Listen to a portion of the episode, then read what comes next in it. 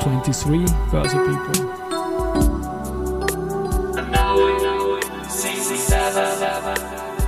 in Season 7. Presented by Fruits.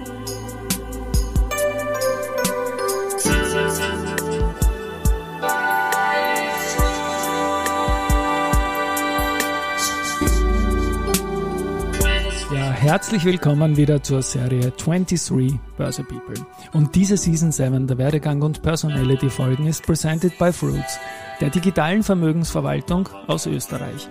Mein Name ist Christian Drastil, ich bin der Host dieses Podcasts und mein 22. Gast in Season 7 ist Martina Forsthuber. Country Manager in Österreich beim Münchner Fintech Scalable. Davor war die Salzburgerin bei der Deutsche Bank. Liebe Martina, Servus und herzlich willkommen bei mir im Studio.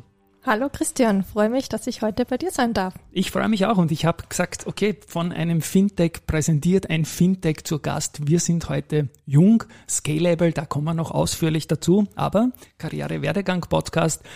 Ich orientiere mich immer auf LinkedIn, was da meine Gäste so eingeben und da steht bei dir eine ganz spannende Station als Analyst bei der UBS im Jahr 2015. Bitte Martina, vielleicht eigene Worte, wie es bei dir losgegangen ist. Ja, bei mir ist das ganze äh, Finanz- und Kapitalmarktthema eigentlich äh, mit 18 Jahren äh, losgegangen. Da habe ich noch nicht mal studiert.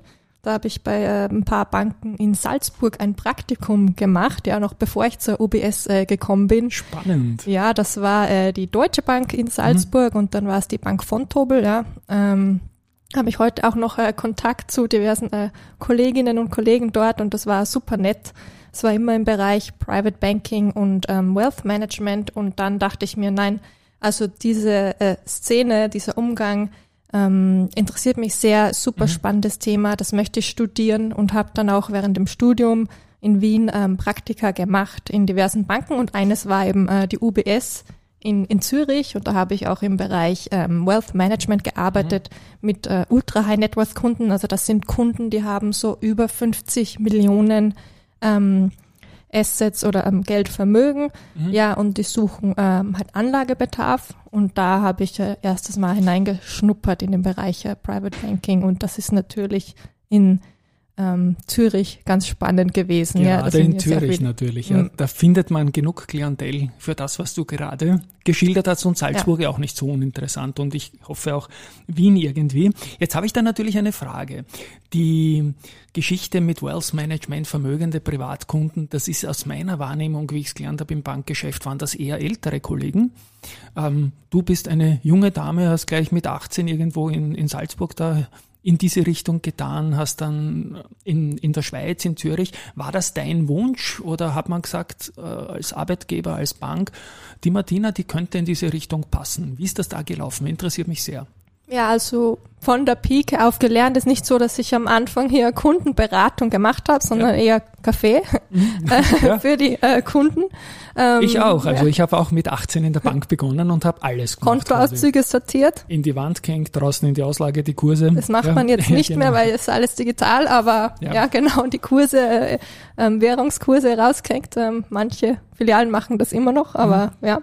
Ähm, Same hier, ja. Also das waren genau meine ersten also, Steps. Ja. ja ich glaube, Kaffee hätte ich nicht können, dass er schmeckt. Ja, war, ja. war, war dann schon auch sogar mit äh, äh, Keks. Ich sehe auch hier liegen die Manner äh, bei ja, dir. Wenn du magst, dann können wir da mal rascheln kurz, aber passt schon, ja.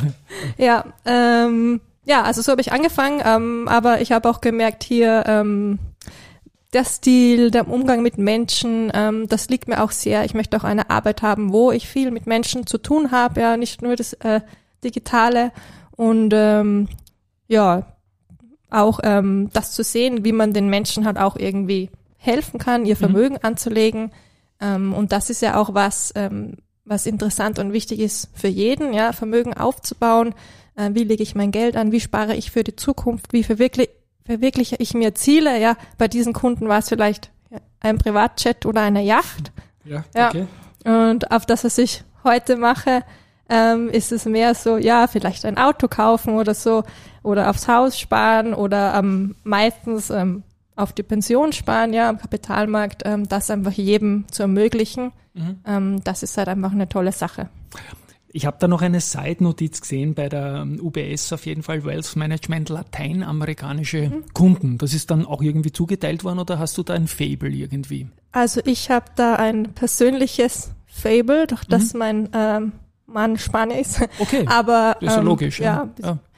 Sehr logisch. Nein, ähm, ich habe auch. Nicht, dass ähm, der Mann Spanier ist, aber dass du dann ein Febel hast, finde ich. Dass ja, ich genau. ein Febel habe. Ja, ich ja. habe auch in der ähm, in der Schule in Salzburg ähm, Spanisch, okay. in Spanien Spanisch maturiert. Ich war mhm. dann äh, ein Jahr im in Panama im Ausland. Mhm. Und äh, dann hat das mit den lateinamerikanischen Kunden irgendwie gut gepasst und es war eine nette Erfahrung. Ja. Und wie reiht sich dann die Station Inter-American Development Bank in Washington ein? Ist ja nicht so, hängt ja, ja Das ist ja die zusammen, ne? sozusagen ne? Weltbank für Lateinamerika. Okay. Ja, also die machen Entwicklungshilfe mhm. und ähm, ja, Kredite für die Länder in Lateinamerika. Und äh, da habe ich auch eine Auslandserfahrung gesucht im ähm, diplomatischen Bereich auch so ein mhm. bisschen, aber immer noch Bank, weil mir ja Bank am Herzen liegt und ich gesagt habe, das ist das, was ich will. Ich wollte einfach auch mal in einer Entwicklungsbank arbeiten. Spannend, spannend. Ja, und dann war ich in Washington ja. für ein paar Monate. Und wie du mir so im Vorgespräch gesagt hast, geht's auch in Washington nicht ganz so ohne Österreich, weil er hin und wieder Musik spielt oder irgendwer über den Weg rennt, oder? Da war doch so eine Geschichte. Ja, ähm, als ich in, in Washington war, die drei Monate, war der Hubert von Geusern in der österreichischen Botschaft. Ja. Genau, weil und, er dort äh, einfach ist, ne? Genau. Ja, weil er halt da ein Konzert gegeben hat. Und ich hatte, in der Botschaft selbst? Ja, okay. ich hatte eine Freundin, die zur gleichen Zeit in der Botschaft gearbeitet hat, ja, die ja. mir das gesagt hat. Und da sind wir natürlich aufs Konzert gegangen. Und äh, ja, die lustige Sache, äh, als wir halt angestanden sind äh, für das Konzert dort, äh, kam die Hannelore Veit vorbei. Wave? Ja, ja, die musste nicht anstehen. Ähm, und äh, war dann auch auf dem Hubert von Goisern Konzert. Der war echt eine coole Sache. Das wird wiederum die Außenwirtschaft Österreich freuen. Österreich ist überall und okay.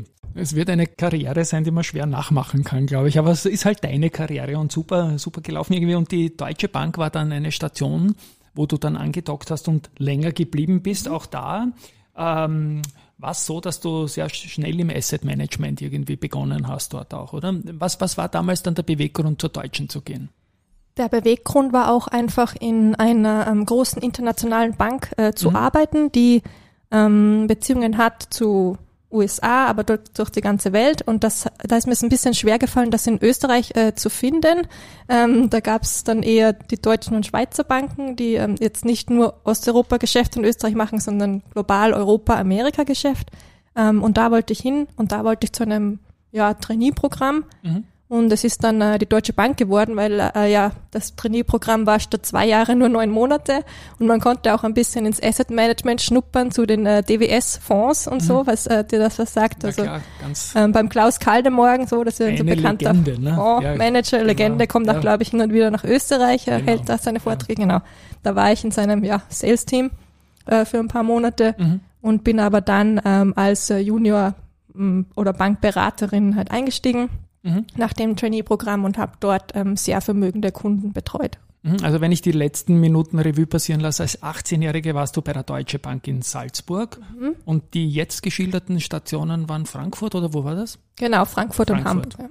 Okay, und du bist dann in dieser großen europäischen Bank, in der Deutsche Bank, auch ein bisschen in Richtung Relationship Management gegangen und so weiter. Auch da bitte ein paar Worte, wie dann die Karriere dort ja, gelaufen ist. Also das ist das typische ähm, ja, Private Banker, mhm. ähm, Relationship Management. Das heißt, ähm, die Deutsche Bank betreut in ihrem äh, Wealth Management Kunden, die über zwei Millionen Euros an äh, liquiden Vermögen haben. Ja. Mhm. Die kommen dann zu uns und, und oder zu uns, die kamen zur Deutschen Bank und haben mhm. gefragt, ähm, wie kann ich denn mein Geld am besten anlegen? Ja, gewinnbringend in Aktien, Fonds, ETFs, Vermögensverwaltung. Vielleicht wollten die ein strukturiertes Produkt, das dann für sie aufgesetzt wurde ein Kredit fürs Haus oder ein Kredit für die Yacht. Also das mhm. ganz normale Banking, nur halt für etwas vermögendere Kunden. Spannend, spannend. Du hast dann irgendwie in Richtung Global Business Analyst oder Strategin mhm. dich verändert auch.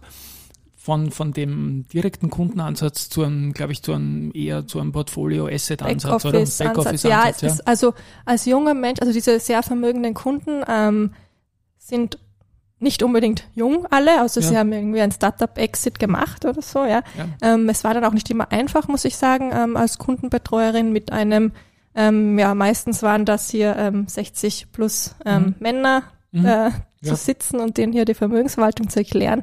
Ähm, habe das immer mit einem Senior ähm, Partner zusammen gemacht und es mhm. war auch ganz schön, ein paar Jahre, aber ähm, das war auch nicht äh, so wirklich das Wahre für mich und ich wollte auch mehr als nur äh, reichen Leuten, die eh schon reich sind, äh, noch mehr Kredite geben oder das mhm. Geld anlegen. Ja, ähm, ich habe mir dann ähm, ein paar Jahre die Deutsche Bank, äh, Private Bank aus dem Backoffice Inhouse Consulting angeschaut, immer noch im Bereich Wealth Management und Private Banking, aber so ein bisschen dem CEO geholfen, so ein bisschen Strategieberatung gemacht, ähm, viel mit ähm, großen Beratungskanzleien zusammengearbeitet, ja, Booking Center wurden da mhm. geschlossen zum Beispiel. Ja, ich glaube, äh, die Deutsche Bank hat ja das österreichische Booking Center auch äh, geschlossen genau, ja. vor ein paar Jahren. Ja, da mhm. wurden dann die Portfolios äh, nach Luxemburg übertragen. Das ist ja auch kein Geheimnis. Ja. Ähm, da eher mehr so Sachen gemacht im Hintergrund, was aber auch äh, super spannend war und was mir jetzt auch in meinem Job bei Scalable zugutekommt. Ja, weil du große Bank in vielen verschiedenen Tiefen auch kennengelernt mhm. hast, in Detailbereichen und so weiter und so fort auch. Gut, und letzte Frage noch zum Wealth Management. Wir haben jetzt darüber gesprochen, dass das tendenziell eher ältere vermögende Menschen sind. So dieser ganze Startup-Boom und so weiter, die jungen Leute, Internetmillionäre sind keine typischen Wealth Management-Kunden, oder? Die machen das alles selbst, oder? Sie machen sehr viel selbst. Ja, ja, Das, das, die sind keine typischen Vermögensverwaltungskunden. Trotzdem brauchen mhm. sie aber ja vielleicht eine Bank, die ihnen einen Kredit gibt auf ihre Anteile, die sie noch im Startup haben. Ja, das mhm. kriegt man nicht einfach so bei Scalable Capital oder irgendeinem Also eher das klassische Bankgeschäft, aber nicht die Veranlagung, oder? Ja. ja. Und dann, du hast das erwähnt, du hast bei der Deutsche Bank und bei anderen Banken, auch international, Washington und so weiter, sehr viel gelernt und hast dich dann entschlossen, zu Scalable zu gehen zunächst London, dann München, wenn ich es richtig ja. verstanden habe. Und danach und mal danach, schauen. Ja, und danach mal schauen, wo Scalable noch hinkommt. Ja. ja. okay.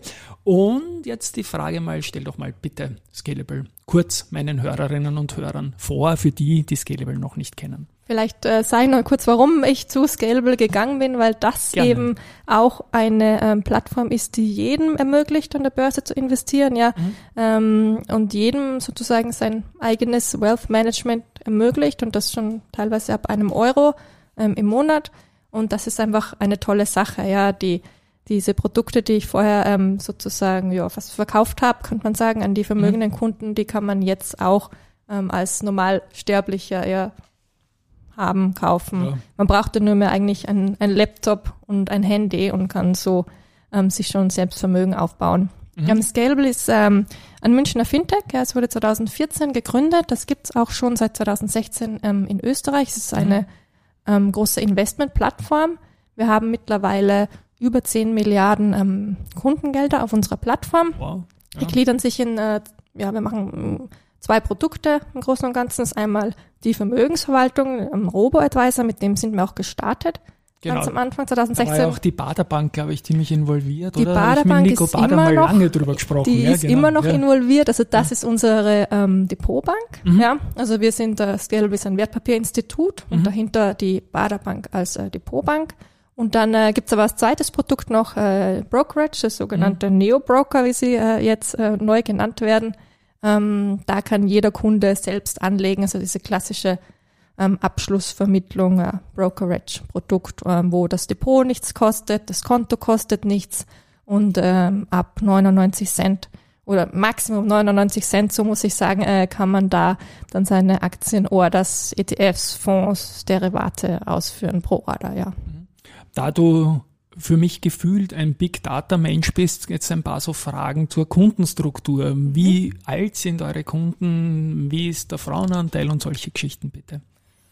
Ungefähr unsere, also die meisten unserer Kunden sind zwischen 25 und 40 Jahre mhm. alt, also das ist der große Teil und dann kommt schon der zweitgrößte Teil und der ist so zwischen 40 und 55, ja. Mhm. Wir haben jetzt keine, also eher weniger zwischen 18 und 25, die ganz, ganz jungen ähm, obwohl sich die auch immer mehr ähm, mit Kapitalanlage beschäftigen und es gibt auch immer mehr ähm, Influencer, Finfluencer und, und, und Finanzbildungsplattformen online. Ähm, ja, der Frauenanteil ist ehrlich gesagt nicht so hoch. Also als wir den äh, Broker gelauncht haben, das war 2013, 20, da waren es glaube ich sieben Prozent Frauenanteil von, den, von der Kundschaft und jetzt haben wir ungefähr ein Viertel. Das ist eigentlich schon ganz das ist gut. Doch eh hoch, oder? Ja, aber es, naja, wir sind nicht 50-50. Es ja. ist nicht 50-50, aber das ist halt auch noch nicht die Realität und das Ja. Wachstum von 7 auf 25 ist doch schon mal wunderbar, glaube ich, oder? Ja, genau. Das ist auch Und schon, da sind wir schon stolz drauf. Aber wir sind immer noch nicht zufrieden und wir haben Ja. äh, jetzt äh, auch bald eine kleine Kampagne in Mhm. Deutschland laufen. Ja, aber das wird man dann auch äh, nächste Woche sehen, wo wir Plakate aufhängen und wir möchten auch einfach, dass über die Geldanlage und bei den Frauen gesprochen wird, weil es immer noch ein großes Finanzbildungsgap gibt Mhm. zwischen Finanzbildung Männer und Frauen und Männer sind immer noch ein bisschen weiter vorne, was Finanzbildung betrifft, als Frauen, die wollen sich da irgendwie oft äh, nicht kümmern, das nicht Mhm. Ähm, sich aneignen und, und sourcen das oft an den Mann aus, was aber in also besser, man sourced ein bisschen Care-Arbeit aus als, Genau. als äh, hier Finanzbildung. Also ganz eine wichtige Sache für Frauen auch, ja, da setzen wir uns auch ein. Da gab es jetzt eine spannende Auswertung von der Wirtschaftsuni Wien, wenn ich den Sidestep machen darf, kurz. Mhm. Meine wo- Alma Mater auch. Ja, sehr gut, wo genau die, diejenigen Frauen, die eben Single sind, die nicht in einer Beziehung leben, sich unglaublich gut auskennen und Ja, aber genau die müssen ja Zielgruppe dann, sind. ja. Die genau, das nicht während dem aus, aus alten, veralteten, traditionellen Partnerschaftszöpfen sich der Mann halt noch ums, wobei wir wissen, dass die Frauen da besseres Handel eigentlich haben, wenn ich das auf österreichisch sagen Ja, darf ja. was Risiko und so weiter betrifft und auch Vernunft äh, als wir Männer. Okay, Sidestep Ende. Was sind so die typischen Produkte, die bei Scalable gekauft werden? Also bei uns ist es ganz klar der ETF. Zwei Ja. Drittel unserer Assets, also von diesen über 10 Milliarden, sind eigentlich in ETFs. Mhm. Ja. Ähm, die Top 10 sind auch meistens diese MSCI World, Mhm. äh, FTSE World ähm, ETFs, die vorrangig gekauft werden von den Mhm. Kunden. Und dann äh, kommt schon vielleicht nur eine Aktie unter den Top 10. Das ist oft, äh, es ändert sich immer ein bisschen, das ist oft die Tesla. Ja, Ja. Ja. Oder irgendeine andere Tech-Aktie aus den Mhm. USA. Also leider keine österreichische Aktie, da muss ich dich jetzt Hätte ein ich jetzt bisschen auch nicht erwartet, da hätte mich sehr gefreut, aber ja. Ja. kann er noch kommen. Aber könnte man alle handeln. Also vielleicht äh, ja, wird's ja, Ja. noch. Genau. Ähm, das heißt, die Underlyings, die du genannt hast, MSCI World und so weiter, das riecht auch ein bisschen nach Sparplankunden, oder? Ja, also bei uns hat eigentlich ein Kunde zwischen zwei bis drei ähm, Sparpläne, Mhm. zwischen 300, 400 Euro im Monat. Mhm. Ähm, und wir haben ja auch sogenannte, ähm, also die Vermögensverwaltung, No-View-Portfolio nenne ich es immer, wo der Kunde ab 1 Euro oder vielleicht 20 Euro im Monat drauf spart und dann lasst es liegen und schaut nicht drauf. Mhm. Ähm, das ist eigentlich auch unser Anspruch und das ist das, für was wir auch stehen. Es ist einfach nur wichtig, dass äh, Kunden realisieren, dass sie diese Kapitalmarktrendite abgreifen können. Ja, Genau, die sagen wir jetzt Pi mal Daumen, Ja. sieben Prozent nach Inflation und ähm, dass es das gibt und dass das ähm, relativ viel höher ist als die Zinsen, obwohl die auch gerade ein bisschen steigen. Mhm. Aber ja, das ist halt das Spannende. Punkto Zinsen habt ihr euch ja auch was überlegt. Ich bilde mir ein, also wir haben jetzt nicht im Vor Vorgespräch äh, besprochen, dass ihr da irgendwas mit der Baderbank gemacht habt, wo ihr was zahlt und die Baderbank auch noch irgendwas. Und dann auch eine Anleihengeschichte, die du mir gerade auf deiner App gezeigt hast mit Goldman, die mir auch getaugt hat. Bitte auch da jeweils ein paar Worte dazu, was das Baderprodukt Mhm. und welche Anleihen das jetzt waren. Also wir haben, seit es ja wieder Zinsen gibt, äh, seit genau. Jänner, Also, sage ich jetzt mal, uns äh, genau. überlegt, ähm, wir möchten auch Zinsen für unsere Kunden ähm, Mhm. zahlen, das zusammen mit der Bader und haben so eine Art der Zinsstrategie gemacht. Das ist einmal, dass wir Zinsen auf, auf Cash, auf die Geldeinlagen zahlen Mhm. und nicht wir, sondern die Bank, die Baderbank ähm, zusammen. Und ähm, das ist die eine Sache. Und dann haben wir eine Zinsinvest ähm, Vermögensverwaltungsstrategie. Mhm. Ja, die übrigens auch so zwischen drei bis vier Prozent, je nachdem, ob jetzt die Zinsen noch steigen oder nicht. Ähm, da stellen wir die Portfolios für die Kunden zusammen mit Mhm. ähm, Anleihen-ETFs. Und das äh, dritte sind dann Anleihen, die wir speziell aufgesetzt haben mit einem unserer Partner, Goldman Sachs. Ähm, da haben wir jetzt mittlerweile, also haben wir mit einer begonnen vor ein paar Monaten, jetzt haben wir mittlerweile, glaube ich, drei Anleihen auf unserer Plattform ähm, notiert von, weiß ich nicht, 3,2 Prozent Coupon oder auch Stufenanleihen und Mhm. äh, das mit einer ähm, mit einer Investment-minimalen Summe von 100 Euro. Also das Okay. bekommt man bei der Bank normal äh, nicht. Bei der traditionellen, da muss man mindestens 1000 oder 10.000 Euro hinlegen, dass man in Anleihen investieren kann. Und wir haben das geschafft, wirklich ähm, ab 100 Euro darzustellen. Mit, Und auch mit mit verschiedenen Partnern. Laufzeiten, nehme ich an. Mit die- verschiedenen die Laufzeiten, Produkte, genau. Wie ein klassisches NOS. Ich, ich fühle mich in meine eigene Bankzeit in den 80er Jahren des alten Jahrtausends zurückversetzt. Da hatten wir das auch über jede Wo Laufzeit. Wo noch Kontoauszüge so. sortiert wurden. Und als es noch höhere Zinsen gab als heute für, für heutige ja. Generationen, ist ja das Wahnsinn, was jetzt momentan auf dem Zinssektor abgeht. Ihr seid, und das ist auch die Kontaktaufnahme, warum wir jetzt hier sind, irgendwie auch, auch wenn wir uns dort nicht über den Weg gelaufen sind, spreche ich jetzt vom Börsentag in Wien, mhm. so ein paar Wochen her. Und dort seid ihr äh, herumgelaufen mit beide Dip-Sackeln. Und mhm. das war mein einziges Ding, was ich mir mitgenommen habe von der Messe, weil ich ein beide Dip-Typ bin. Und damals gerade der Hashtag beide fucking Dip viral gegangen ist, weil auch die Nasdaq, die 22 unglaublich blöd und alt ausgeschaut hat, wieder gekommen ist und es wieder mal Sinn gemacht hat, das Dip zu kaufen. Martina, warum schreibt ihr beide Dip auf euer Sackerl? Ja, das ist ja eigentlich der Tipp vom Supermarkt. Also ah, die Guacamole, okay, oder der Hummus und das ist also, ja eigentlich ein Einkaufssackerl. Genau. Ja. Deswegen bin ich immer so verschmiert, wenn ich das Sackerl ja. in der Hand habe. Ah, nein, okay, passt. Aber ich denke, vielleicht geht es in Richtung Sparplan, oder? Dass man bei tiefen Kursen ja. mehr kauft oder so. Also da sind wir schon, oder für was wir stehen, sind auch einfach langfristige Sparpläne. Wer mhm. langfristig investieren will, das heißt, ähm, manchmal kauft man die Kurse günstiger, manchmal zahlt man mehr für so einen Sparplan, ja, und ähm, im Großen und Ganzen gibt es ja dann diesen Cost-Average-Effekt, ähm, das, äh, der dann den Durchschnitt bildet und man hat dann einfach ähm, nicht immer das ähm, Gefühl, ah, jetzt habe ich schon wieder äh, eine gute Kapitalmarktphase versäumt oder ist es jetzt, soll ich jetzt einsteigen oder nicht? Also ähm, wer sich da immer ganz viel Gedanken macht, äh, einfach die Gedanken beiseite legen, einfach einen Sparplan aufsetzen, jeden ähm, 30. im Monat, nachdem er das Gehalt bekommen hat, 50 Euro Abbuchung auf den Sparplan und die Sache hat sich und man bekommt dann hoffentlich diese 7% Kapitalmarktrendite langfristig, von der ich jetzt immer rede. Wieder etwas, was wir nicht im Vorgespräch besprochen haben, aber die Frage ist mir jetzt gerade so reingerutscht. Gibt es äh, irgendwie so einen typischen Sparplantag, den ihr empfehlt? Du hast jetzt den 30. genannt. Ich denke, das war nur ein Beispiel. Ja, weil da die meisten ihr Gehalt bekommen okay. und dann okay. noch was überhaben, Dass hoffentlich. Das nicht auf den, auf ja. den sprichwörtlichen Schädel hauen. Nicht am so. 25. genau, wo, wo dann man in, in Dispo gehen muss. Ja, genau, und, und dann ein Vermögen, indirekt ja. ein Vermögen kostet. Verstehe schon. Gut. Ich habe jetzt jemand da, äh, der Neobroker genannt wird mit seinem Unternehmen, der ein Fintech ist und ich möchte jetzt im Juli 2023 ein großes Thema äh, aufgreifen, wo ihr auch in der Aufklärung irgendwie Vorreiter seid. Ähm, PFOF, ja, äh, Payment for Orderflow, ja. den hat er noch rauskriegt jetzt. Habe ich schräg geschaut jetzt. Ähm, ein Thema, das von der EU kommt und ein Thema, das äh, den Markt doch wieder ein bisschen umdrehen kann. Ich bin dafür, dass das alles so bleibt, wie es ist. Aber erzähl mal ganz kurz den Status quo und um was da geht. Ja, also wir wären auch dafür, dass alles so bleibt, wie es ist. ähm, ja, das ist eine Sache, die auf EU-Ebene ähm, jetzt äh, beschlossen wurde, das Payment for Order Flows. Ähm, das ist einfach, da gibt es eine sozusagen äh, Retail-Investment-Strategie von der EU. Da geht es auch darum, dass äh, manche Broker, das ist jetzt nicht nur Scalable, das sind auch andere klassische äh, mhm. Broker in, in, in, in Österreich und traditionelle, manchmal die Orders der Kunden über Börsen leiten, mhm. wo sie dann Rückvergütungen bekommen. Mhm.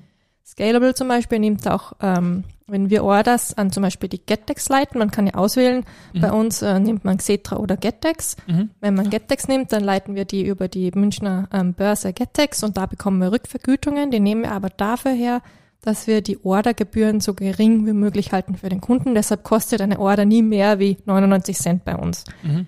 Ähm, die andere Sache ist natürlich bei diesen Payment for Order Flows ähm, und, und, und von der Börse München, dass es da ähm, manchmal halt Spreads gibt, ja, mhm. und der Kunde kauft dann äh, zum Astpreis und der Spread kann zum Beispiel außerhalb der Börsenzeiten der gewöhnlichen, ja nach, nach 17 Uhr, ein bisschen höher sein.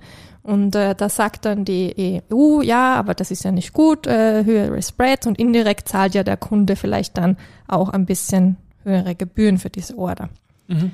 Ähm, aber wir haben da ein White Paper geschrieben und wenn man sich das anschaut und besonders ähm, kleine Investoren, Kleinanleger, ja, sag jetzt mal, die unter 1000 Euro im Monat sparen. Ja, das glaube ich ist hier jeder und auch viele, die hier zuhören. Ja. Und die wir auch wollen, dass die den Markt beitreten einfach. Ja, ja genau. genau. Und ja. wir auch wollen, dass wir, dass sie da sich ein bisschen mehr mit dem Kapitalmarkt beschäftigen.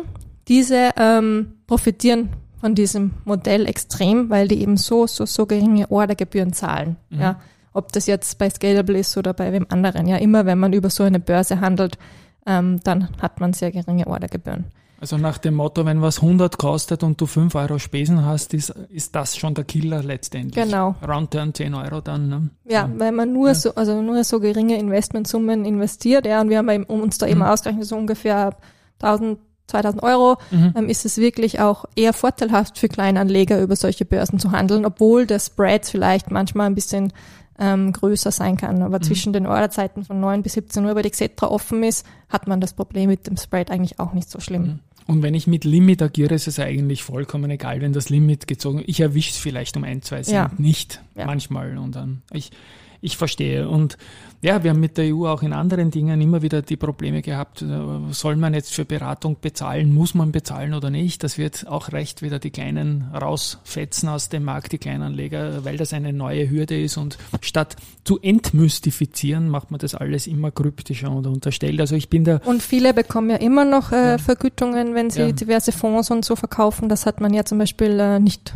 verboten oder sich nicht äh, im Detail angeschaut. Also da wird auch viel Lobbyismus äh, betrieben. Mhm. Ähm, das ist wirklich, wirklich schade für den Anleger, aber es gibt da jetzt auch eine Frist von ein paar Jahren. Mhm. Ähm, und, 2026 äh, ja, genau. habe ich irgendwo mal. Also es ist noch genau. ein Zeitl hin, aber also es gibt jetzt kein Call to Action irgendwie. Es gibt Man kein muss Call noch to abwarten, genau. Ja, in welche mhm. Richtung es geht. Und ja, also ich bin immer für eher Deregulierung als, als Liberaler, als Wirtschaftsliberal, aber schauen wir, wo es auch dahin geht. Gut, Martina, abschließend, wir haben jetzt über deine Karriere gesprochen. Seid ihr Hiring auch? Seid ihr, was hast du einen Tipp für junge Leute? Die, die das gleiche wie du damals, du hast gesagt 18 warst, als du gesagt hast, jetzt gehe ich mal in der Bank. Ja.